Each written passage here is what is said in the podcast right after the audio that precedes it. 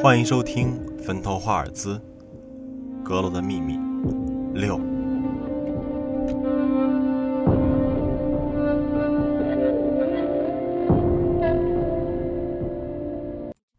一心咽了口唾沫，示意他再冷静点。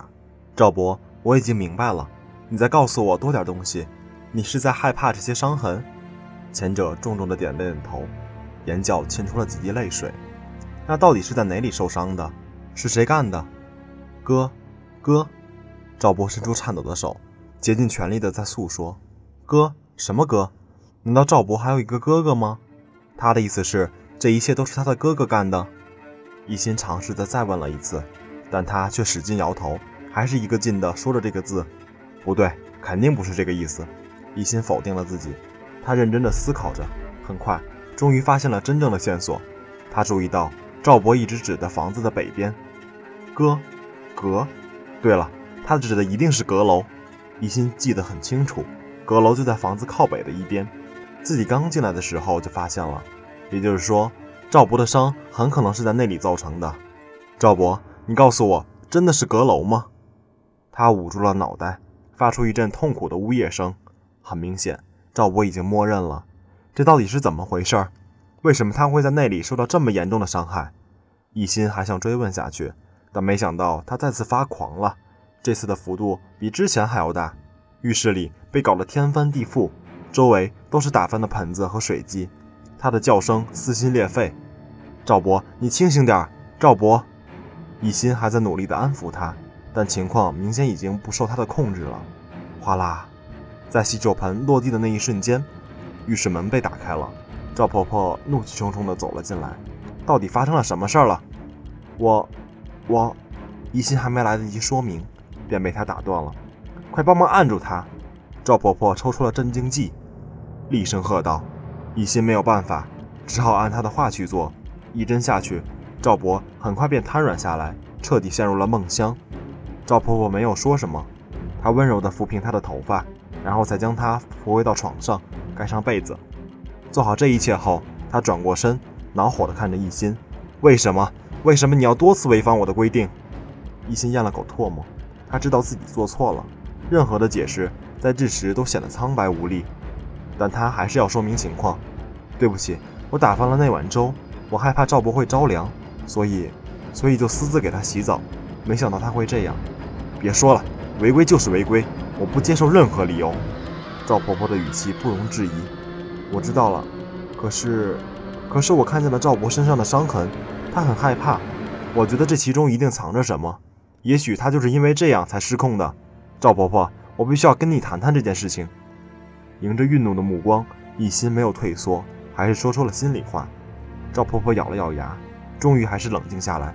哪有什么奇怪？以前她做过很多手术，所以留下了疤痕。不是的，那绝对不是手术造成的。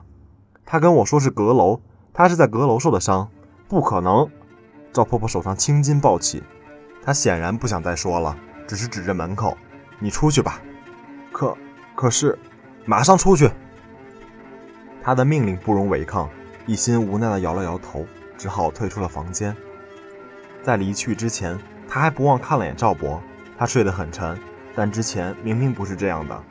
她记得很清楚，在赵婆婆进来之后，她的目光变了，原本疯狂的动作变得更加难以控制。也就是说，他在害怕他。到底为什么？为什么赵博会害怕自己的妻子？难道一切都跟阁楼有关吗？那里面到底藏着什么秘密？脑子里全是乱糟糟的想法。一心走出了长廊，暗暗下定了决心，一定要查清真相。凌晨一点的时候，房子里鸦雀无声。一心偷偷地爬了起来，他蹑手蹑脚地来到了走廊。经过几天的观察，他知道赵婆婆十一点左右就睡了。也就是说，现在是最安全的时候，还有很多时间去调查清楚阁楼。深吸了一口气，他反手关上了房门。走廊里依旧是那种沉闷的气息。一心这次学聪明了，不再大张旗鼓地点着蜡烛，他只是带着手电筒和手机，借助屏幕的光芒，很轻松便可以前进。早上的事情一直令他耿耿于怀。毫无疑问，赵博指的就是阁楼。到底他是怎么回事呢？那些伤口？真的是在里面造成的？那凶手到底是谁？还有他为什么要害怕赵婆婆？抱着一大堆疑惑，他很快便来到了阁楼前。门是上锁的，他找了很久，终于摸出了合适的钥匙。木门咔咔地打开了，浓郁的霉味儿扑鼻而来。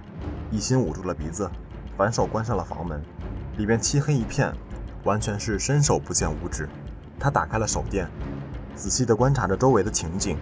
这里到处堆满了杂物，破碎的灯泡、棉被，甚至还有一些生锈的铁铲，就跟普通的杂物房没两样。一心皱起了眉头，认真地搜寻着。终于，他在房间的角落里发现一张旧木桌，上面摆放着很多书籍，还有一些崭新的文件，看上去是最近放进来的。书籍是一些外文，他完全看不懂。不过文件明确很清晰，他一眼就看到了“灵魂交换”。一心读出了上面的标题。心头的疑惑更甚，他借着手电筒的光芒仔细地阅读下去。很快，他惊讶地说不出话来。那些文件的主要内容是关于灵魂的交换。根据他的说法，每个人除了肉体之外，还存在着相应的魂魄。当肉身死亡之时，灵魂也会随之消失。但如果提前做好准备，就可以保存住灵魂。通过一些复杂的仪式和阵法，可以让死人的灵魂附在别的躯体上，从而得到永生。这大概就是里面的内容。看完之后，一心几乎吓呆了。持续关注《阁楼的秘密》七。